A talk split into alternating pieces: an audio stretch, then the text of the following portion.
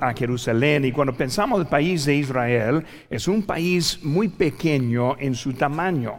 Y por eso cuando hablamos de, pues el mundo quiere que siguen dejando más territorio a los palestinos, hay que recordar que ese país es muy pequeño, todos están muy cerquitas. Nosotros vivimos en un país, un país muy grande que podemos viajar por días para llegar de un lado al otro. Y allí en unas horas puede estar desde un lado al otro en ese país. Pero cuando vemos eso, hermanos, nuestra jornada, la semana pasada, este, fuimos a Capernaum, este, que está en la orilla del norte del mar Galilea. Es un país muy chiquito. Ese Cristo llamó a sus discípulos de allí y mucho de su ministerio también estuvo allí. Vimos también en ese lado la sinagoga en donde Jesús enseñaba. Y por eso de ahí estuvimos la semana pasada. Ahora de allí vamos a ir ahora al monte de las bienaventuranzas, lo que leímos ahorita en nuestra lectura de Capernaum uno puede caminar este al monte donde Jesús predicó el sermón del monte. Uno de los primeros mensajes predicados fue allí en ese lugar del, del Señor Jesucristo. Es un lugar preservado es el Paso Chapo también. Él nos predicó allí. Estamos viendo ahora cómo está preservado allí el Paso Chapo que estuvo predicando ese día. También yo grabé un video para un video para poner en Facebook, estando allí en ese monte también. Va a estar llegando aquí la foto de eso, hermanos, ahí atrás pueden estar conmigo. Muy bien, es un lugar precioso. Ahí estoy yo, un lugar precioso y muy bonito. Este y también aquí tengo una foto de todo el grupo que estuvo allí también. Y por eso ahí estamos viendo lo que nosotros. Ahora estamos viendo el mensaje predicado por el Señor Jesucristo. Por eso saliendo de Capernaum, él se caminó con ese grupo y esa multitud a ese lugar. Y ese lugar fue un lugar donde el Señor predicó y predicó un mensaje que dura el capítulo 5, 6 y 7 de nuestro libro de Mateo que él estuvo enseñando en ese tiempo, el sermón del monte. Y cuando pensamos en ese, pensamos en las bienaventuranzas cuando en realidad las bienaventuranzas fue nomás como una introducción al mensaje que él, él iba a predicar. Y por esa quiero usar este texto que leímos, las bienaventuranzas, para ayudarnos a nosotros en nuestra vida. Cristo quiere enseñarnos. Cristo quiere cambiarnos. Cristo quiere cumplir en nosotros nuestras necesidades. Y gracias a Dios que nosotros aquí estamos esta mañana esperando algo de nuestro Señor. Por sus, notas, sus notas ahora y pueden llenar los espacios que, que tiene ahí en la mano. Pero número uno, vemos el contexto del mensaje.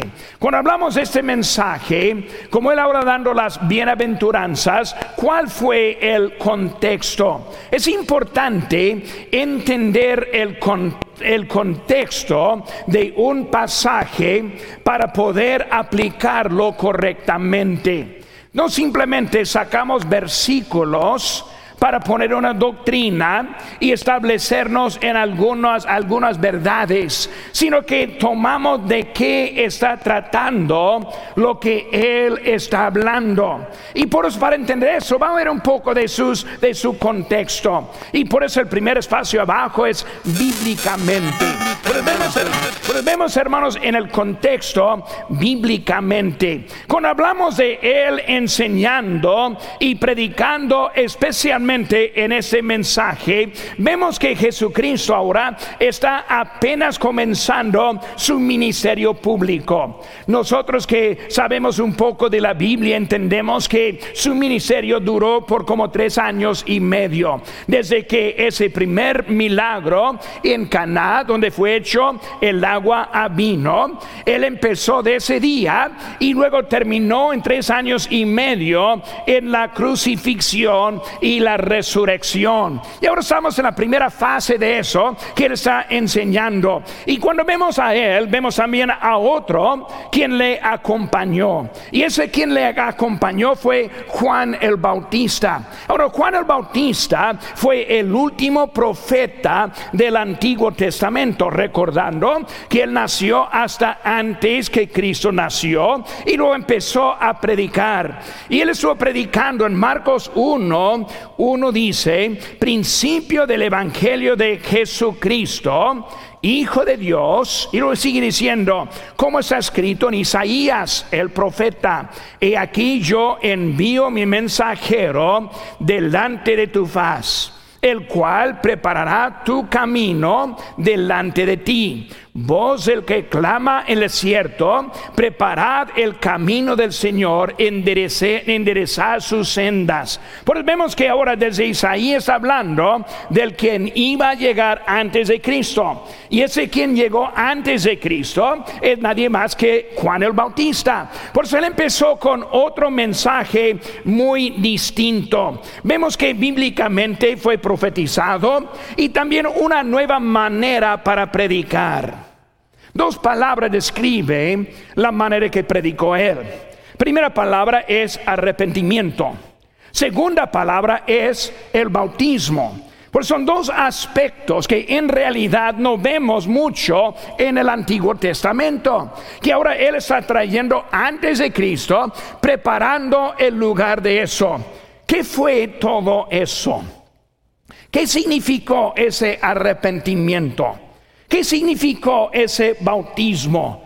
Vemos que Él estaba enseñando y como cuando Cristo vino, también Él empezó a hacer algo también diferente. Lo vemos a Él sanando muchas veces en el sábado, el día prohibido para trabajar el día prohibido para hacer cualquier cosa y él de propósito lo hizo en el sábado, enseñando que con él hay un cambio. Y vemos como Juan el Bautista llegando del arrepentimiento. Cuando él está predicando arrepentimiento, él está enseñando a los judíos arrepiéntanse de tu manera de vivir.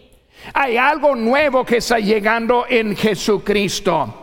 El bautismo simbolizando, enseñando algo también que vendría, su muerte, su sepultura y su resurrección. Por eso Juan el Bautista está ahora bíblicamente presentando y preparando el camino para nuestro Señor Jesucristo. Hermanos, el pueblo de Israel estuvo esperando palabra de Dios. En este momento estuvo acabando este, los 400 años de silencio, en cuanto que no hubo palabra de Dios.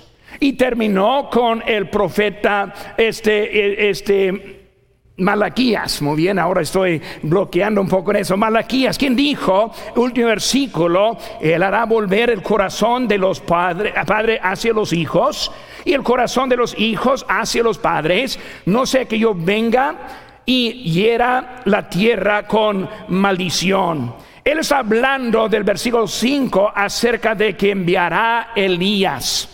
Elías cuando viene él. Elías viene en la gran tribulación. Por eso está hablando de la profecía que vendría y luego por 400 años silencio. El pueblo de Israel esperando voz de Dios y no hubo.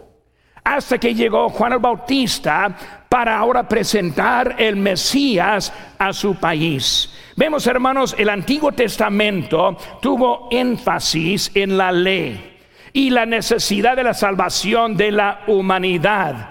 Pero el Nuevo Testamento comienza con la llegada del Mesías.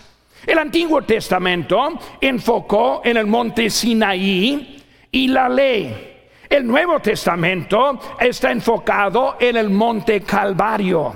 Vemos, hermanos, dos aspectos hay algo en medio que es el Señor Jesucristo. Pero antes de Él es Juan el Bautista preparando el lugar para Él. Bíblicamente, hermanos, el Antiguo Testamento está con la advertencia del juicio y el Nuevo Testamento con la gracia de Dios. Hermano, Dios ahora quiere darnos lo que necesitamos en nuestra vida. Segunda cosa que vemos en Ciso B, socialmente socialmente. El contexto de la vida socialmente. Por eso, Cristo está llegando y vemos que bíblicamente está llegando según las escrituras, preparándoles a ellos ahora por un cambio. Vemos también segundo socialmente. Vemos que la Roma conquistó a Israel. Israel estuvo viviendo bajo el imperio romano. Una cosa muy interesante, hermanos, busquen conmigo libro de Juan capítulo número 8. Si tienen su mano ahí la Biblia, Juan capítulo 8. Quiero que veamos algo y de un tipo de ilusión en que vivía el pueblo Israel. Está llegando ahora cuando Roma estuvo en control en cuanto que Israel estuvo sirviendo bajo el imperio romano. Pero aquí vemos en Juan capítulo 8, versículo 32. Dice Cristo, y conoceréis la verdad, y la verdad os hará libres. Versículo 33 dice, le respondieron, linaje de Abraham somos, y jamás hemos, hemos sido esclavos a nadie. ¿Cómo dice tú? Seréis libres. Como los judíos pensando, no somos esclavos de nadie cuando en ese momento estuvieron bajo el imperio romano. Recordando en Egipto, antes del éxodo, ellos literalmente eran esclavos de, de, Egipto en ese momento. Muchas veces, hermanos, nosotros vivimos con influencias en nuestras vidas y vivimos en una ilusión Muchas veces uno dice, pues pastor, yo estoy bien mientras que está viviendo en adulterio. Hermano, si está en adulterio, no está bien. Pastor, yo estoy bien cuando ni siquiera está orando. Ni siquiera está orando, leyendo su Biblia. Hermano, no está bien. Viviendo una ilusión. Pensando que no es necesario ser obediente para estar bien con Dios. Eran ellos. El pueblo odiaba a los romanos. El pueblo quería ser de Cristo su rey. Este no lo vieron como el Mesías, el Salvador del mundo, sino como aquel que podía proveer liberación de Roma. Fue lo que ellos vieron en su vida. Hermanos, si podemos entender bien, hay muchos que viven su vida viendo a Dios como un objeto para bendición nuestra.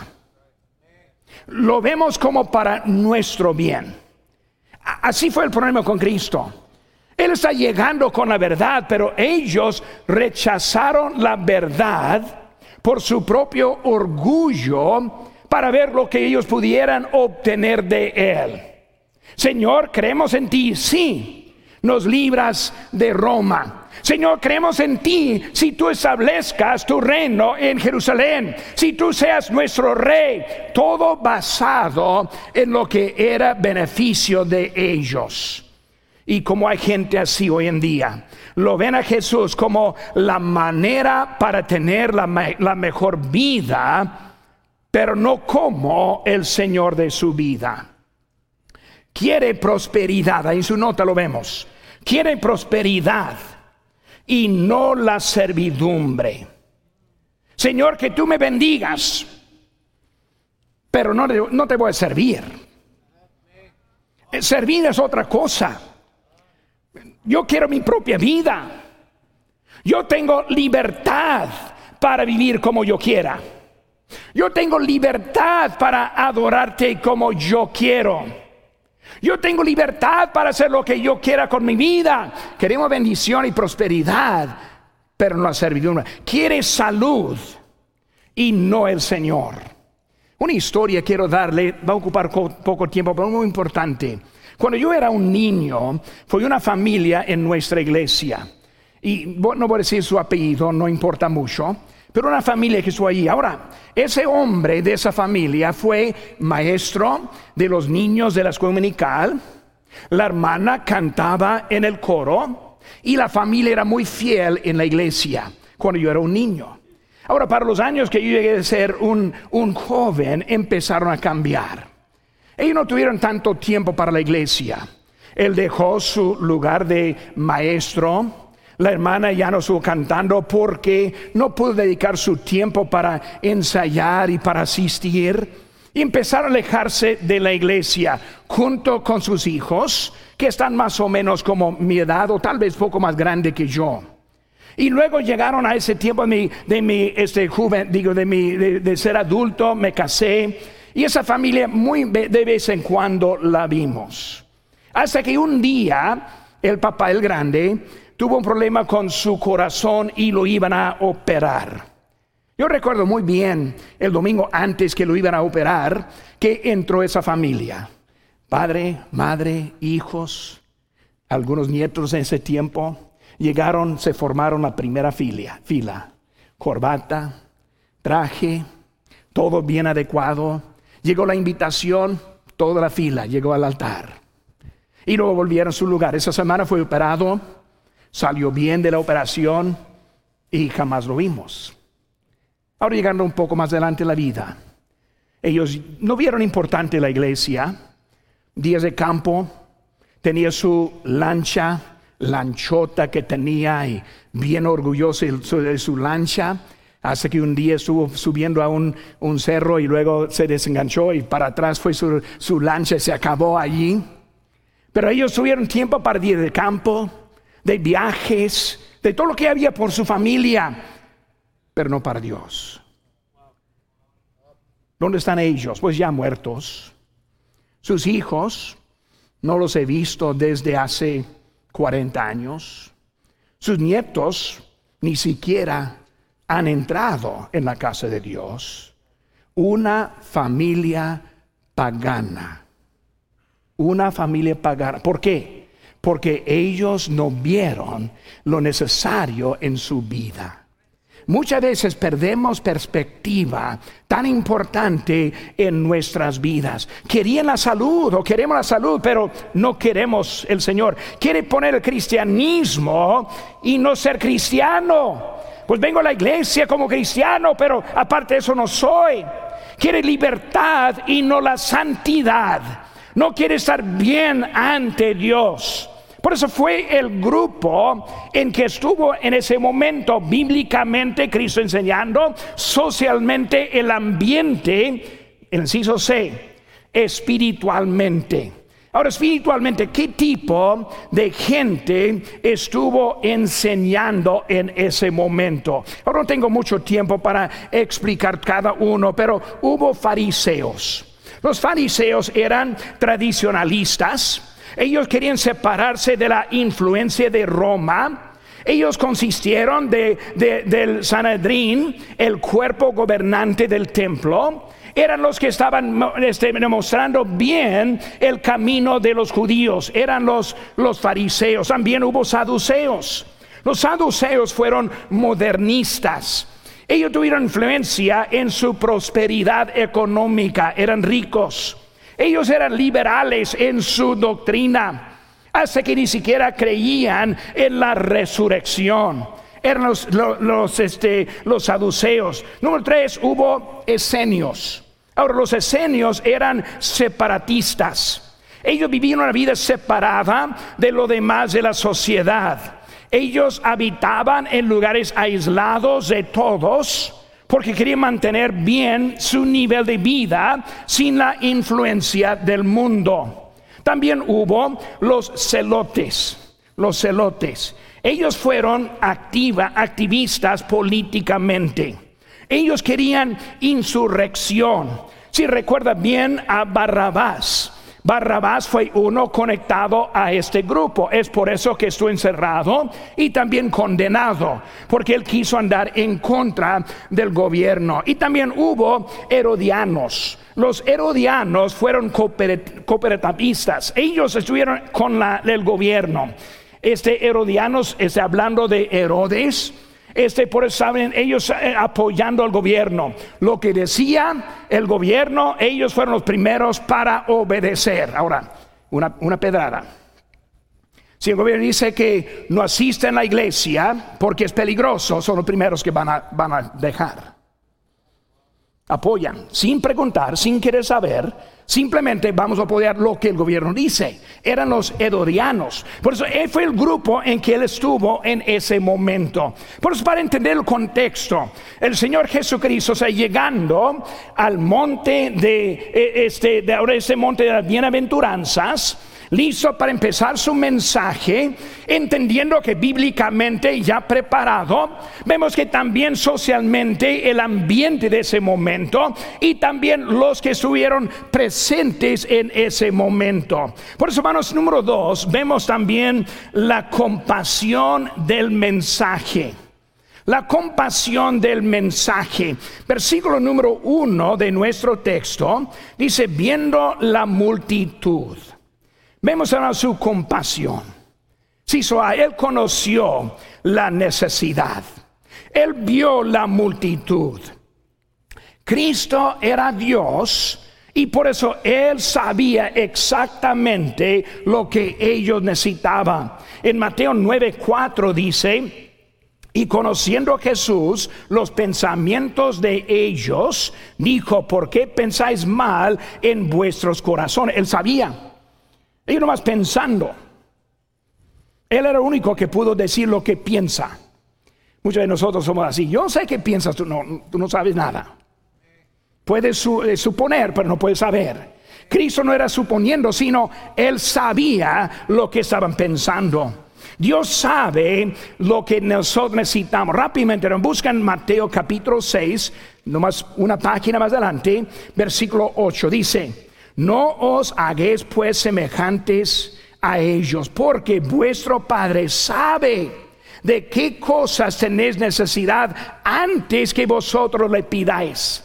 Cristo sabe de nuestras necesidades. Podemos pedir en confianza. Versículo 6 dice más tú, cuando ores, entra en tu aposento y cierra puerta, ora a tu Padre que está en secreto y tu Padre que ve en lo secreto le recompensará en público. Y orando, no uséis vanas repeticiones como los gentiles que pidan por su palabrería serán, ese serán oídos. Él está diciendo que Él está allí para cumplir. Él sabe, podemos pedir con confianza. Repeticiones. Una cosa que yo en mi propia vida trato de siempre evaluar. Porque digo lo que digo en la oración. Cuando dice bendice el culto, es lo que estoy diciendo simplemente una repetición que siempre digo. Cuando dicen, Señor, danos el pan, el pan es simplemente estamos en realidad pidiendo. Cuando oramos por las este, peticiones, por la salud de que, aquel hermano, aquella hermana, es algo que simplemente estamos diciendo o estamos orando. Él está diciendo que cuando oramos, que oramos, que platicamos con nuestro Señor. Él vio la necesidad. Hermanos, también se hizo ve él cumplió en su necesidad. Cumplió en su necesidad. Llegando a ese monte, él sabía lo que este grupo diverso necesitaba. Él sabía exactamente todo y él cumplió en lo que era el plan de ese momento. Filipenses 4:19 dice, mi Dios pues suplirá todo lo que os falta conforme a sus riquezas en gloria en Cristo Jesús. Dios conoce las necesidades y Dios cumple en las necesidades.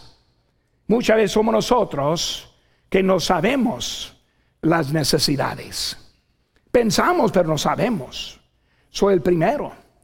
Yo pido, pero a veces Dios no me da porque Él sabe lo que yo necesito. Él es más sabio en su vida. Cuando está pidiendo, Él sabe lo que usted necesita. Él sabe lo que su familia a ellos le falta. Es Él ahora quien está cumpliendo en nuestras vidas. En sus hermanos, Él es consciente de nuestra necesidad. Como estuvo consciente con ellos, Él está consciente con nosotros también. Mateo 6:8, vuestro Padre sabe de qué cosas tenéis necesidad antes que vosotros le pidáis. Cristo nos ama hasta que Él dio su propia vida en rescate. Hermanos, Él sí está interesado en nosotros fue para preparar lugar para nosotros. Viene otra vez por nosotros. Nos va a llevar al cielo para toda la eternidad.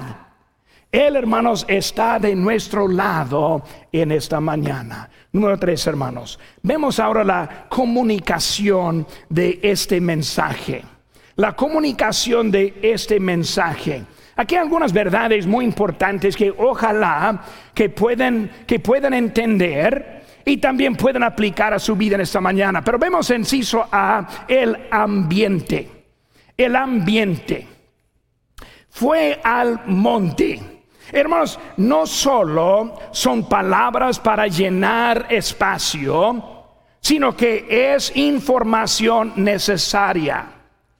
Él está diciendo que fueron al monte. Un ambiente que Él está estableciendo para ese momento. Recordando que la multitud estuvo con Él en Capernaum. Pero ese lugar no fue el ambiente que Él quería para ellos en ese momento. Por eso, en ese ambiente que vemos, Él ahora está buscando lugar. Hermanos, el ambiente es importante en nuestra vida tiempo del campamento familiar no solo es un tiempo que queremos apartar para jugar. No solamente es tiempo porque mi equipo y yo pues tenemos tiempo para gastar en los preparativos para un campamento familiar.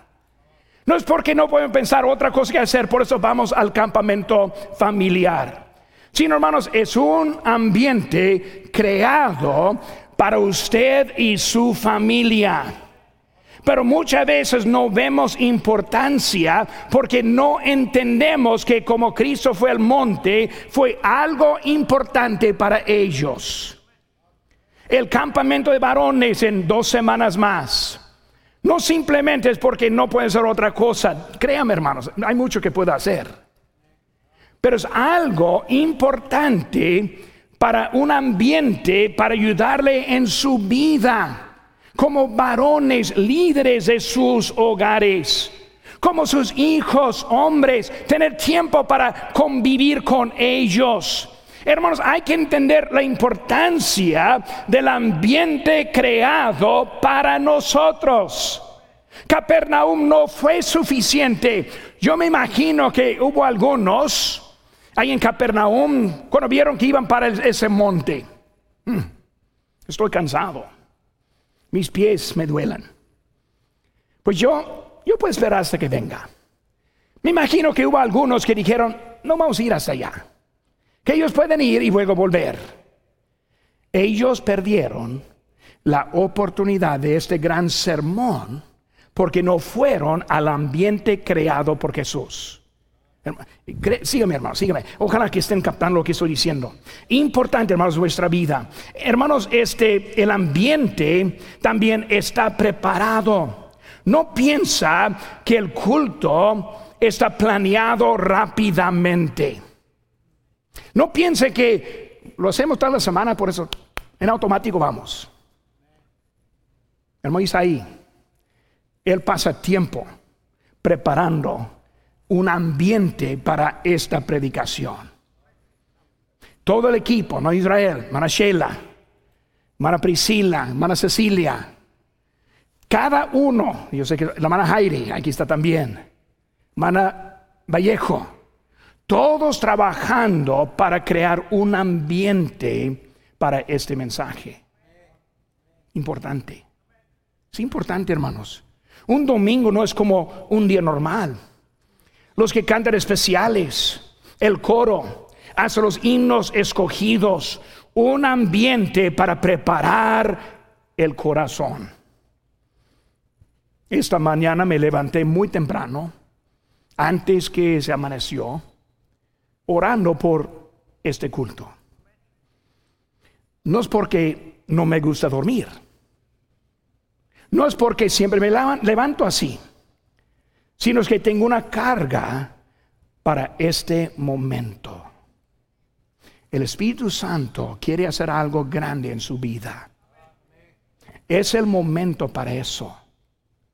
Pero hasta ese momento hay unos que descuidan, que se descuidan. Como esa familia de Ohio de hace muchos años, no vieron tanta, tanta importancia y ellos se descuidaron del momento tan importante en su vida. Hermanos, es algo, el ambiente es importante. Es un lugar, ese monte fue escogido. La iglesia y la casa de Dios es un lugar escogido. Y si estamos ahí, Dios nos puede hablar y si no, vamos a perder la oportunidad que Dios nos presenta. Debemos entender ese ambiente, pero también vemos, hermanos, la autoridad. La autoridad.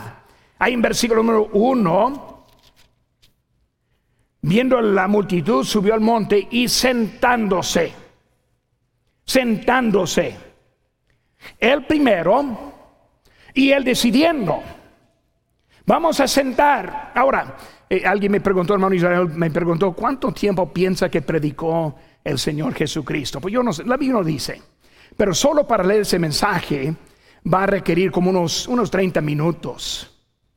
Hermanos, este, cuando hablamos de Jesús, él no, él no predicó en un tiempo de 40 minutos. Yo tengo compasión. Por eso quiero que vuelvan también. Pero vemos que Cristo estuvo enseñando algo importante, su autoridad. Se sentaron. Ahora Él tiene la autoridad en sus vidas. Porque el lugar, porque el ambiente para tener autoridad, si me siguen aquí, van a seguirme a mí. Si deciden quedarse en Capernaum, bueno, ahí están. Esta mañana los que vienen estamos preparados para que seguir a Cristo.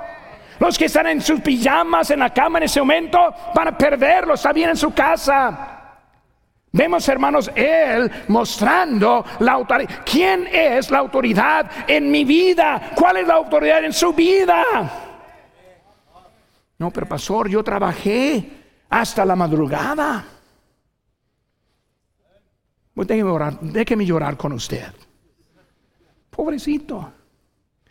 Mi esposa, cuando nosotros recién casamos, ella trabajaba en el hospital. Cada otro, pues eh, un semana sí, un fin de semana sí, otra semana no. Trabajó ella tercer turno, sábado, más bien viernes, sábado, domingo en la noche. Ella llegó a la casa los domingos a la mañana como las ocho y media para bañarse, cambiarse, ir al culto para la escuela dominical a las diez. La predicación que siguió.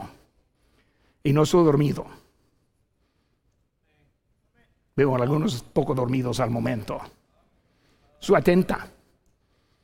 Fue a la casa, durmió poquito y otra vez a las cinco en su lugar. Ahora yo no estoy predicando.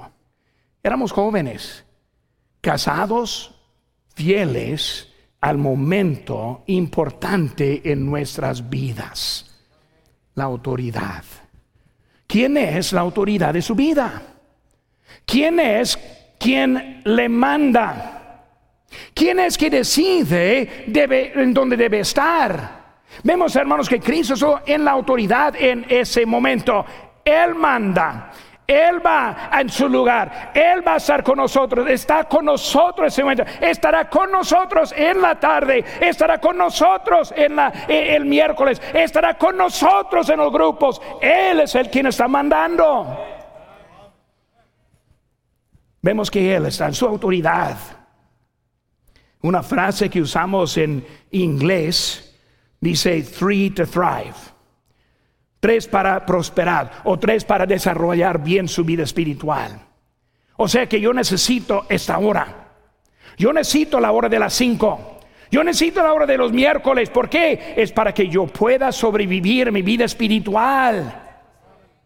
¿Quién es la autoridad en su vida? ¿Quién está mandando en donde debe estar? Ellos, este su allí, pero ellos, los grupos, este, vinieron a él.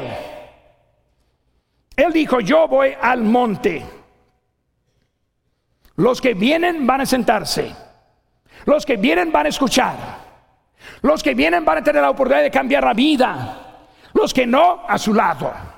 Es Él quien decidió. Es Él quien mandó. Es Él quien va a estar en su lugar. Abriendo su boca. Él hablando. Les enseñaba el Hijo de Dios, el verbo de Juan capítulo 1, estuvo preparado para exponer, para aplicar lo que dice la palabra de Dios o el verbo escrito. Imagínese estando con Cristo. Pero ¿sabe lo que dice la Biblia en Hechos? Mejor profecía. Su palabra escrita, hermanos, es lo mejor para nosotros hoy en día. Alguien piensa, pues si estuviera aquí físicamente Jesús, si estuviera aquí en la tarde físicamente Jesús, si estuviera aquí pues el lunes, martes, miércoles, jueves, viernes, pastor, cuente conmigo. No entendiendo que Cristo está con nosotros. Yo sé que lo siente. Yo sé que algunos ya sienten convicción. Yo siento que Él está haciendo algo en su vida. Pero muchas veces lo ponemos al lado, no entendiendo su autoridad, su autoridad. Vemos así sus hermanos, los alumnos, los alumnos. ¿Quiénes vemos allí? Vemos primeramente sus discípulos los más cercas de Cristo. Vemos también, hermanos, la multitud. Vemos, hermanos, los que tenían deseo. Marcos 8:34 dice, llamando a la gente y a su discípulo dijo, si alguno quiere venir en pos de mí, niéguese a sí mismo, tome su cruz y sígueme. Si tiene deseo, vamos. Si tiene deseo, vamos a transformar a este valle para Cristo. Si tenemos deseo, vamos a traer invitados con nosotros. Si tiene deseo, vamos al volviendo la tarde, el miércoles y cada semana, porque es Él quien está mandando. Deseo, es lo que falta, el deseo. Esa familia hace 40 años, deseo. ¿Cuál horror tengo yo? De que mis nietos o mis bisnietos sean inconversos e irían al infierno. Hermanos, yo no me cambio. Mi vida no cambia. Mi decisión no cambia. Yo veo algo mucho más importante que mi pereza. Yo, veo mucho, mucho más importante que mi tiempo libre. Mucho más importante que jubilarme. Ah, quiero ir a la playa con la caña y luego voy a... No, hermanos. Algo. Hay tiempo para todo eso. Pero no en el tiempo de Dios. Importante. Importante lo que estamos viendo en la vida. Los de voluntad, Apocalipsis 22, 17, el Espíritu y la, esposa, dicen, ven. Y el que oye, diga, diga, ven. Y el que tenga sed, tiene sed, venga. El que quiera, tome del agua de la vida gratuitamente. Si tiene voluntad, irá con él. Si tiene voluntad, subirá al monte con él. Si tiene voluntad, va a escucharle a él. Si tiene voluntad, va a estar atento lo que Él quiere hacer en su vida. Número cuatro, el contenido. El contenido del mensaje, versículo 2. Qué bueno que no estoy predicando todas las bienaventuranzas, ¿verdad? Apenas estamos en versículo 2 de los 12 versículos y luego tres capítulos del mensaje, pero aquí en versículo 2. Y después de haber ayunado, digo perdón, y abriendo su boca, les enseñaba diciendo, Contenido. ¿Cuál es el contenido? Primeramente, las bienaventuranzas.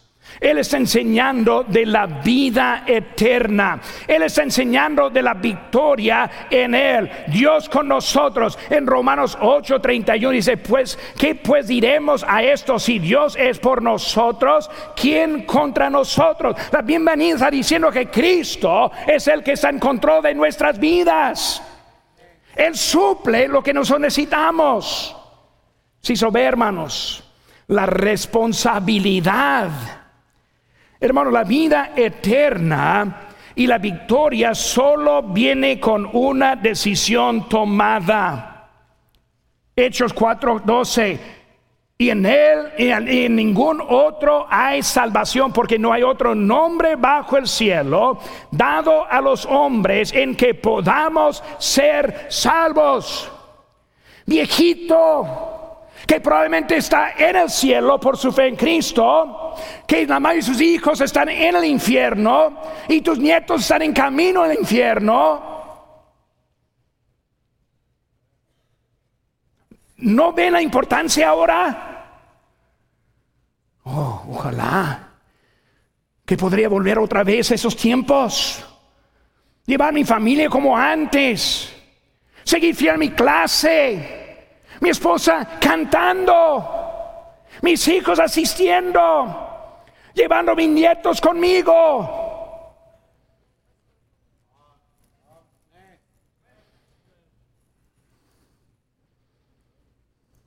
Está hecho. Trabajé con uno de sus yernos. Lo conozco bien. No vemos la importancia.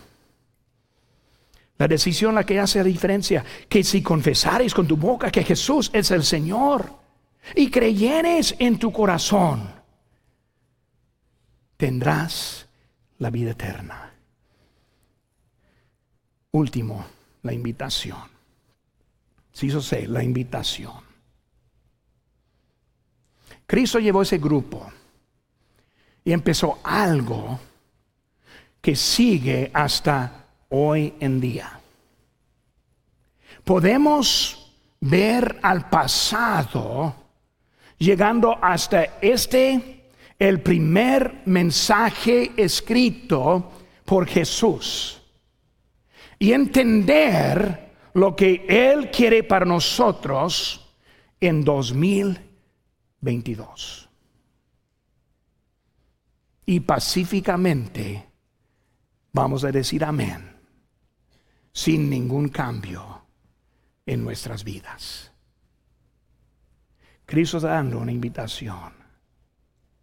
Los que están sirviendo y trabajando deben pasar, pedir al Señor, Señor, ayúdame, ayúdame a seguir fiel, no fallar, ver la importancia de mi familia mis descendientes. Si uno está aquí en esta mañana en pecado, es el lugar para venir arrepentido en esta mañana. Señor, perdóname por lo que he hecho. Si está aquí en esta mañana con familia ya perdida, que pase en esta mañana, Señor, ayúdame a alcanzarles con el Evangelio. Si habrá alguien aquí que no conoce a Cristo, Cristo extiende y a usted le extiende la salvación. Que si confesares con tu boca que Jesús es el Señor, creyeres en tu corazón que Dios le levantó de la muerte, serás salvo. Lugar eterno en el cielo.